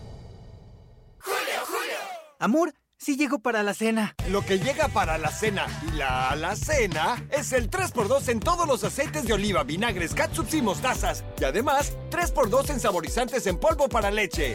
Con Julio a lo regalado te llega. Solo en Soriana. A junio 30. Aplican restricciones. Bueno, continuamos, continuamos con más en las noticias con Javier Latorre. Estamos platicando con nuestra reportera, compañera corresponsal del Heraldo eh, en, esta, en el estado de Jalisco, Mayeli Mariscal, sobre esta situación que pues ya nos daba, nos daba detalles de lo que sucedió en el Salto. Pero bueno, las declaraciones de, eh, del gobernador Enrique Alfaro, Mayeli, sobre todo en el sentido que pues verdaderamente quien debería de rendir cuentas y, y- y realizar una pues una pelea, una búsqueda frontal contra el crimen organizado debería venir desde el gobierno federal. Así es, eso fue lo declarado esta mañana, hace unos momentos, por el gobernador Enrique Alfaro Ramírez, quien eh, sostiene que la estrategia para el combate del crimen organizado, mm, eh, pues está combatiendo directamente desde la federación. Dice que el municipio del Salto, eh, como toda la ciudad, ha tenido eh, indicadores en materia de seguridad positivos, lo que tiene que ver sobre todo con delitos patrimoniales, los cuales eh, pues de manera reiterada los menciona el gobernador. Sin embargo, pues en este enfrentamiento que eh, pues tuvo lugar en el municipio del Salto de poco más de una hora, en donde pues eh, lamentablemente pues terminan cuatro policías de la comisaría del Salto abatidos, eh, pues dice Enrique Alfaro que es el Ejecutivo Federal quien debe de rendir cuentas porque este enfrentamiento pues se deriva de un combate o una búsqueda de personas que se encontraban presuntamente privadas de su libertad dice que se trató de una importante célula del crimen organizado que bueno ahora ya quedó desa- desarticulada no se da más información al respecto y pues estamos en espera de que la fiscalía del estado eh, pues brinde más información por parte de su titular Ya para concluir y agradecerte tu reporte, ¿qué va a pasar con, con las familias? Y evidentemente se espera algún homenaje especial para los cuatro policías asesinados durante un operativo, durante un enfrentamiento. Es una cifra alta, Mayeli. Nos habla, insisto, yo lo decía antes de eh, iniciando el noticiero, tiene que ver uno con el hecho de que se ve que fue un enfrentamiento duro, que fue un enfrentamiento largo, pero también nos habla de la pues de la diferencia y de la desventaja que a veces tienen los policías en cuestión de armamento con el crimen organizado. Así es, pues sin duda, eh, tanto el operativo, pues en estrategia, en táctica y en eh, pues las armas, la calidad de las armas y, y, pues la preparación, ahí se deja ver pues esta cuestión. Los policías son Ángel Reyes Urenda Blas, también Rogelio Emanuel González Bucio, Daniel Vargas Magdaleno y Arturo Coronado Díaz son los policías eh, pues abatidos que murieron en este enfrentamiento y el gobernador de Jalisco confirma que se les realizará un homenaje y también pues todo el apoyo económico a las familias para eh, pues poder sacar adelante a, a, los hijos que estos elementos pudieran haber dejado y pues también eh, como mencionas reflexionar realmente con qué se están enfrentando los elementos principalmente de las comisarías eh, municipales eh, con estos civiles armados, estos grupos de la delincuencia organizada. Así es, pues vamos a estar muy pendientes, agradezco tu reporte y por supuesto vamos a estar muy pendientes del homenaje de estos policías. Literal, hoy sí podemos decir cuatro elementos de la policía del estado de Jalisco que murieron en cumplimiento de su deber. Orgullosos, orgullosos deben de estar todos los integrantes de su familia y ojalá que sea un ejemplo un ejemplo para muchos policías que lamentablemente sabemos pues que están del otro lado del crimen organizado. Mayeli, muchas gracias. Excelente tarde para todos y seguimos al pendiente. Muchas gracias, por supuesto, seguimos seguimos al pendiente. Anita Lomelí.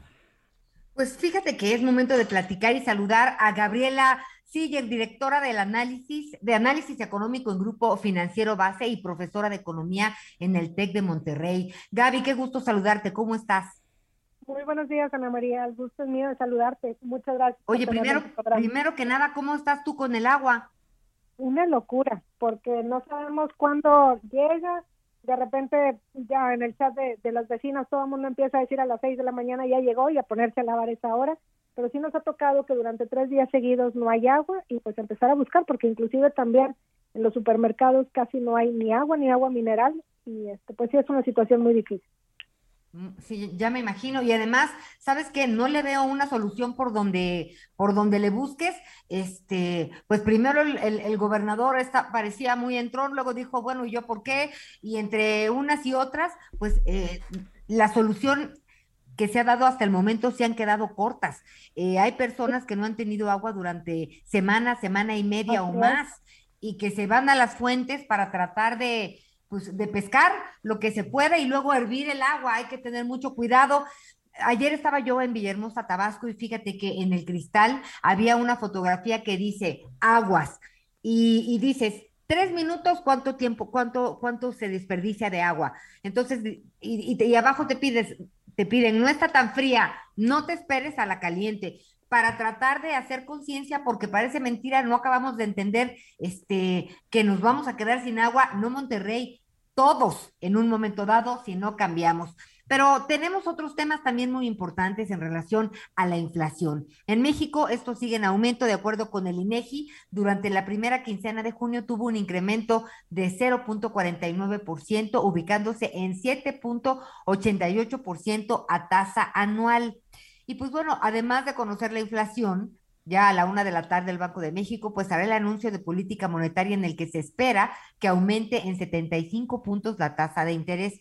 A ver, háblanos de esta aceleración de la inflación y los efectos que tiene, porque Gaby, eh, pues he tratado de entender este paquete de medidas contra la inflación y la carestía del gobierno eh, y pues no acaban de hacer match con la realidad del aumento de precios es que en realidad la inflación una buena parte es importada, primero provocada por la pandemia, que se ha reflejado en las disrupciones de las cadenas de suministro, en escasez de productos, y luego se agravó con la guerra entre Rusia y Ucrania, con la volatilidad en los precios de las materias primas.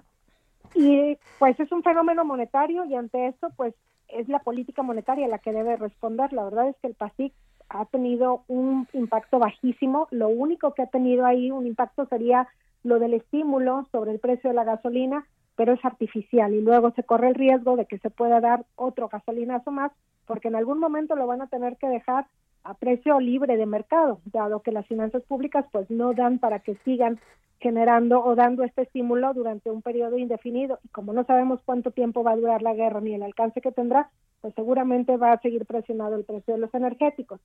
Ahora, en el caso de México, esta inflación de 7.88% pues está muy fuera del objetivo del Banco de México de una inflación del 3% y ante esto se espera que suban en 75 puntos base su tasa de interés, que sería un incremento inédito. El Banco de México nunca ha hecho una alza de esta magnitud, pero la inflación no está para menos, sobre todo si vemos el componente subyacente, que es el que determina la trayectoria de la inflación general en el mediano y en el largo plazo, sigue al alza. Inclusive, en, analizando al margen, la inflación del componente subyacente en la primera quincena 0.50%, la mayor inflación de quincenal en todo el año e inclusive si comparamos respecto a otras quincenas, pues estuvo por encima del 98% de las observaciones de las inflaciones quincenales que hemos tenido desde el 2001.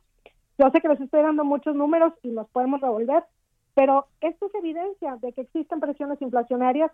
Seguramente la inflación en México va a seguir al alza y creemos que pudiera alcanzar un máximo de 8.23% por ahí, julio y agosto, y luego empezar a descender para terminar el año en 7.55%. Pero para cómo se ven las presiones, la verdad es que los pronósticos pueden seguir pues todavía eh, revisándose para arriba.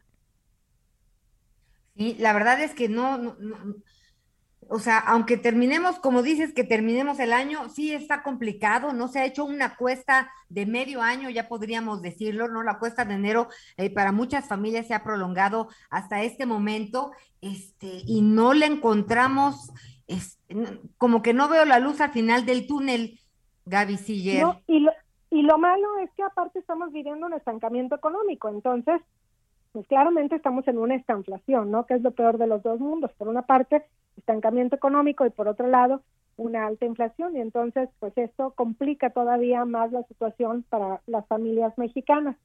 Ahora, ¿qué es lo que se puede hacer? Porque también como que se piensa, bueno, es que con los incrementos de la tasa de interés no se va a solucionar nada. Hay varios canales de transmisión mediante los cuales opera la política monetaria y para el caso de México son dos especialmente importantes. Uno, el de expectativas, es decir, que la inflación no agarre vuelo, que no agarre inercia, porque entonces ahí se pierde el control. Y el segundo es el del tipo de cambio. Y de hecho el peso mexicano, pues ayer fue de las pocas divisas o de las divisas más apreciadas precisamente porque se está esperando que el Banco de México actúe de manera contundente subiendo 75 puntos base su tasa de interés. Y no se descarta que el incremento pueda ser inclusive de 100 puntos base, para ahora sí como que tratar de combatir más la inflación. Si el Banco de México no estuviera subiendo la tasa, pues entonces ya ahorita estaríamos viendo niveles de inflación, yo creo que encima del 10% fácilmente. Bueno, pero es casi, digo, estamos seguros de que será un aumento de 75 puntos en la tasa de interés por parte del Banco de México, ¿no, Gaby? Pues no estamos seguros hasta que lo anuncien, pero la verdad es que sí existe una altísima probabilidad. Uno, porque hemos visto que el subgobernador Jonathan Heath, como que en redes ha dicho que votaría por 75 puntos base, la subgobernadora Espinosa también, eh, en, la, en las minutos anteriores también aparecía que ella había votado por un incremento de 75 puntos base. Además sabemos pues que la inflación se ha acelerado, que el componente subyacente sigue al alza, lo cual pues es evidencia de que siguen las presiones inflacionarias. Y por último, la Reserva Federal hizo un incremento de 75 puntos base. Entonces, si el Banco de México quiere mantener el diferencial de tasas de interés con Estados Unidos, debería hacer un incremento en, este, en esta magnitud. ¿Qué pasa si hace solamente un incremento de 50 puntos base? Yo creo que el mercado financiero lo va a castigar, depreciando al peso mexicano hacia niveles de 20.20 pesos por dólar y esto puede generar inquietud e inclusive un desanclaje de las expectativas de inflación en el largo plazo. Bueno, pues estaremos muy pendientes de este anuncio y eh, de lo que según suceda, ya estaremos molestándote. Muchísimas gracias querida Gabriela Siller, directora de análisis económico en Grupo Financiero Base y profesora de economía en el TEC de Monterrey. Gracias. Muchas gracias a ti, Anita. Hasta luego. Hasta luego. Pues hay que Pues estar. sí, Miguel, hay que cuidar los pesos, no Sí, hay que estar sí, muy sí. pendientes, este, hay que cuidar los pesos, hay que cuidar el agua, hay que cuidarnos a nosotros mismos, no baje la guardia, por favor. Ahora No, bueno, lo bueno- semana de muchas lo- actividades, hay que tener cuidado. Lo bueno que aquí en este equipo tú eres la optimista. O sea, lo bueno que tú eres la optimista. Literal, hay eh, casi casi la recomendación es no salga de su casa. No, por supuesto que no, por supuesto que no. Por supuesto que no. Oye, donde sí, es más, No vamos. podemos, Miguel, y además lo No, no, acaba no. de decir Gaby, el tema del estancamiento en, en la economía, ¿no? Es el peor de los mundos cuando hablas de inflación, así que más vale que nos pongamos nuestro cubre- cubrebocas con gel y a hacer lo que tengamos que hacer. Sí, y a seguir, y seguir trabajando y a seguir adelante, porque recuerden, sea el funcionario que esté en la posición en la que esté este país, lo hemos hecho los mexicanos que trabajamos todos los días de manera honrada, de manera correcta, que amamos este país, que amamos nuestro trabajo y que lo hacemos precisamente pensando porque nos vaya bien a todos. Acuérdense que los políticos, los políticos van y vienen. Los políticos van y vienen. Es más, ya cuando dejan de ser políticos o dejan de ser gobernantes, pues casi casi se les olvida que son mexicanos y si no véalos, la mayoría viven en el extranjero, pobrecitos los españoles que pues por allá se les están yendo algunos exgobernantes que por supuesto no fueron nada queridos aquí. Oye, vamos rápidamente a, hasta los Estados Unidos porque vaya anuncio que se acaba de dar. Esto va a generar muchas reacciones. Estados Unidos es un país que también tiene un problema de violencia severo, un problema de violencia distinto al de México, pero no deja de ser alarmante, preocupante. Allá la mayoría de las víctimas son niños, son jóvenes, porque la mayoría de los casos en donde se dan las balaceras, los enfrentamientos, las ejecuciones, los homicidios masivos, pues es en escuelas, es en escuelas, en centros educativos o incluso en algunos centros comerciales. El día de hoy, el Tribunal Supremo de Estados Unidos ha dictaminado que sus ciudadanos tienen el derecho de portar armas de fuego en público. En una decisión histórica, por supuesto, que esto va a evitar que muchos de los estados, recordemos que muchos gobernantes en muchos estados están en contra de, esta aportación o de esta libertad para el uso de armas de fuego. Bueno, pues con lo que hoy ha determinado el Tribunal Supremo, pues ahora sí que los estados se quedan con las manos atadas. ¿No es así, mi querido Armando Guzmán, nuestro compañero corresponsal en Azteca Noticias y por supuesto un experto de lo que sucede en los Estados Unidos y especialmente en Washington? Armando, ¿cómo estás? Gusto saludarte, amigo. El gusto es mío, Miguel. Es exactamente como tú lo dices. Es, la, es el primer caso importante de derechos de armas de fuego en más de una década. Y es una decisión de 6-3. Los jueces rechazaron una ley del estado de Nueva York que requería que los solicitantes de una licencia de portación oculta demostraran una necesidad especial para ser aprobados para darles eh, esta, esta, este derecho de portar armas. Y como es un derecho, las dos personas a las que se los prohibieron dijeron que no porque los políticos del estado de Nueva York estén en contra de esto, que es un derecho, una garantía que da la segunda enmienda constitucional de Estados Unidos, ellos se iban, lo iban a tomar uh, sin, sin protestar. Se fueron a una Corte Federal, la Corte Federal falló a favor de ellos, subieron todavía a la Corte Suprema porque hubo una apelación y en la Corte Suprema eso acaba de salir y es, uh, es una corte que en su mayoría es conservadora, por eso los seis contra tres, son seis conservadores y solamente tres liberales. Y lo que dice esta decisión es que no solamente pueden obtenerse los permisos de portación oculta de armas de fuego, es también una obligación de los estados el permitir que haya legislaciones y que haya portación de armas de fuego en donde se demuestre que las personas tienen derecho o tienen necesidad de tenerlos. Y les voy a decir una cosa, Miguel, Anita, es tan absurdo, no, Sí, no claro. absurdo, es Oye, la palabra es, es tan irónico, irónico, que en el mismo momento en que estaba saliendo esta decisión de la Corte Suprema, enfrente de la Corte, a unos, ¿qué te diré?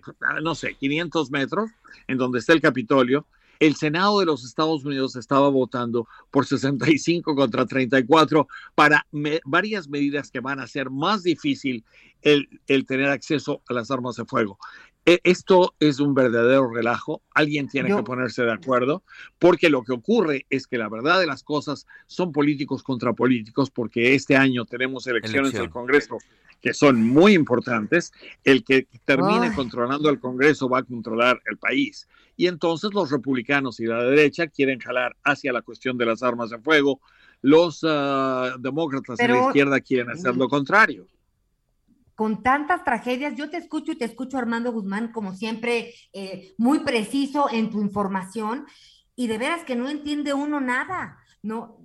Porque pensarías que si hablamos de elecciones, pues bueno, Ajá. todos estos jóvenes que han perdido la vida acribillados en sus colegios, este, pues tendrían que tener mucho más peso que quienes eh, comercian con las armas o viven de esta industria, pero es el mundo al revés, ¿no? Y además el contraste de que te pasa como a nosotros en Palacio Nacional en la mañana y luego en la tarde en distintas dependencias, ¿no? Cada quien tiene sus datos y entonces, pues la verdad, qué confusión donde sale perdiendo simplemente el ciudadano norteamericano. Ahora te voy a decir, ¿saben cuántas balaceras en las que ha habido más de cuatro personas muertas ha habido en, en, en lo que va de este año en Estados Unidos? Y apenas estamos terminando junio. Casi 700 balaceras con más de cuatro personas muertas. Hay muchas más que ocurren que tienen menos de cuatro muertos y entonces esas ya ni siquiera entran en las noticias. Y ya no entran en las noticias porque ya no es noticia.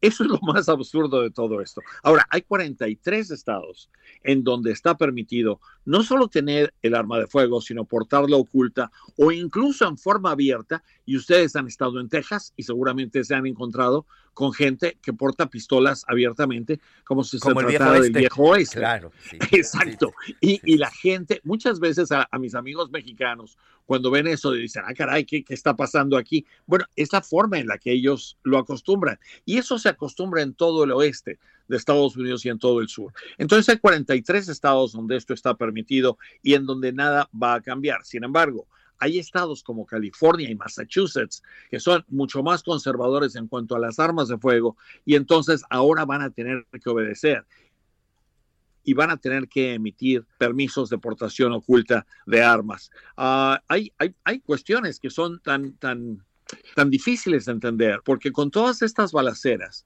lo que la gente hace es buscar armas de fuego y las armas se han estado vendiendo más rápido que si fueran hotcakes. Aquí se venden los hotcakes por todas partes, más que si fueran tacos de carnitas que todo el mundo quiere.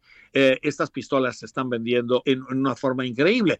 Se venden más de 11 millones de pistolas en Estados Unidos y se importan para la venta casi 8 millones más. Son 19 millones de pistolas y de armas de todo calibre, de todo tipo que se venden en Estados Unidos. Entonces, esta, esto es parte ya de lo que la gente en Estados Unidos ve. Ahora, déjenme decirles rápidamente dónde está la racional de toda esta gente, por ejemplo, de la Asociación Nacional de Armas de Fuego y de amigos que tengo en una cosa que se llama Gun Owners of America, los dueños de pistolas de Estados Unidos. Ellos dicen que cuando tú tienes un arma y tienes garantía de tener un arma en tu casa para tu defensa o portarla para tu defensa, es más difícil que tú te conviertas en víctima de los criminales, porque los criminales siempre tienen armas. Y dan como ejemplo a la ciudad de Washington. La ciudad de Washington DC, la capital, es, está total y completamente prohibido portar armas y es muy difícil tenerlas en tu casa o en tu oficina. Si quieres tener armas en tu oficina por, por cuidado, por protección, o en tu fábrica o en tu restaurante, lo puedes hacer, pero con muchos problemas. Entonces, ahí hay un índice de criminalidad enorme porque los criminales saben que cuando van a algún lugar, la gente no tiene armas de fuego. Junto en el estado de Virginia, las armas se pueden portar libremente y en el estado de Virginia el índice de criminalidad es muy bajo, es casi cero, porque los criminales saben que ahí te puedes encontrar con alguien que te va a disparar también. Entonces, eso es la, esa es la racional que toman.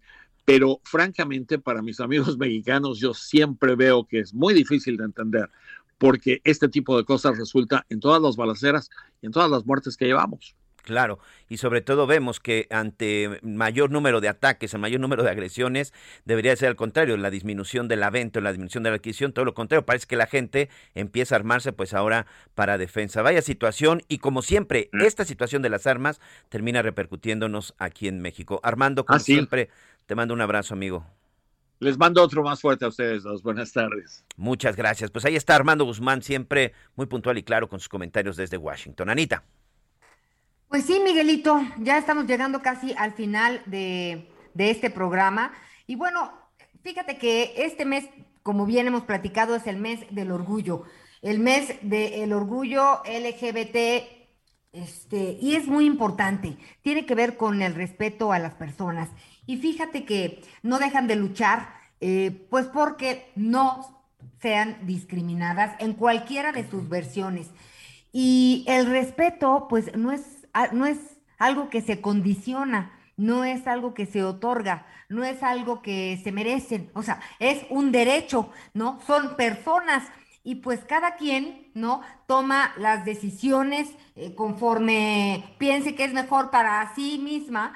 Entonces, pues la reflexión en todo este, este mes y, y siempre, ¿no? De siempre es eh, pues tratar de, de abrir nuestros parámetros mentales, ¿no? Muchas veces por cuestiones culturales, por ignorancia, no nos ponemos en zapatos de otras personas, ¿no? Las personas trans también es eh, es importante considerarlas y saben que la única manera de entender pues es informándose, es preguntando, es entendiendo. A muchos jóvenes los mandan a terapias con psiquiatras y psicólogos, ¿no? A muchas niñas pues las obligan a estar con, con hombres para que sepan y entiendan quiénes son. Y pues no, ellas eso no es lo que desean. Entonces, eh, se cometen muchas atrocidades, ¿no? hechas a veces los padres con todo el amor que tienen para sus hijos. Así que vale la pena entender que en la, en la grandeza, más bien dicho, en la diversidad está la grandeza, Miguelito. Y ya casi nos vamos. Sí, así es, así es. Hay que, sobre todo lo más importante, hay que respetar, hay que respetar los derechos humanos de todos. Y bueno, pues estamos a punto de despedir. Muchas gracias. Ya mañana Javier Alatorre nos estará platicando eh, qué es lo que anda haciendo. Anda ya por el norte, sigue allá en el norte del país. Está haciendo un trabajo muy interesante que tiene que ver con el tema del agua. Un tema, pues nada menor, ¿eh? Hay que tener mucha, mucha atención. También estaremos platicando sobre los problemas también que ya hay de falta de agua en el Valle de México y sobre todo cómo se encuentran en este momento las presas. Tenga cuidado en la Plaza Las Américas, en Ecatepec, Estado de México, hay un operativo porque acaban de asesinar a una persona. Todos los detalles ya con mis compañeros en las próximas emisiones de Aldo Radio. Anita. Gracias, Miguelito. Buen provecho y nos vemos mañana en las noticias con Javier Alatorre. Buenas tardes. Buenas tardes. Tenerte cerca de mí, cerca de mí ahora. Volver a ser quien te enamora. Te juro que no veo la hora. Tanta belleza, siento que he perdido la cabeza. Mira cómo está gritando mi corazón, a tu corazón. Gracias por acompañarnos en Las Noticias con Javier Alatorre. Ahora sí ya estás muy bien informado.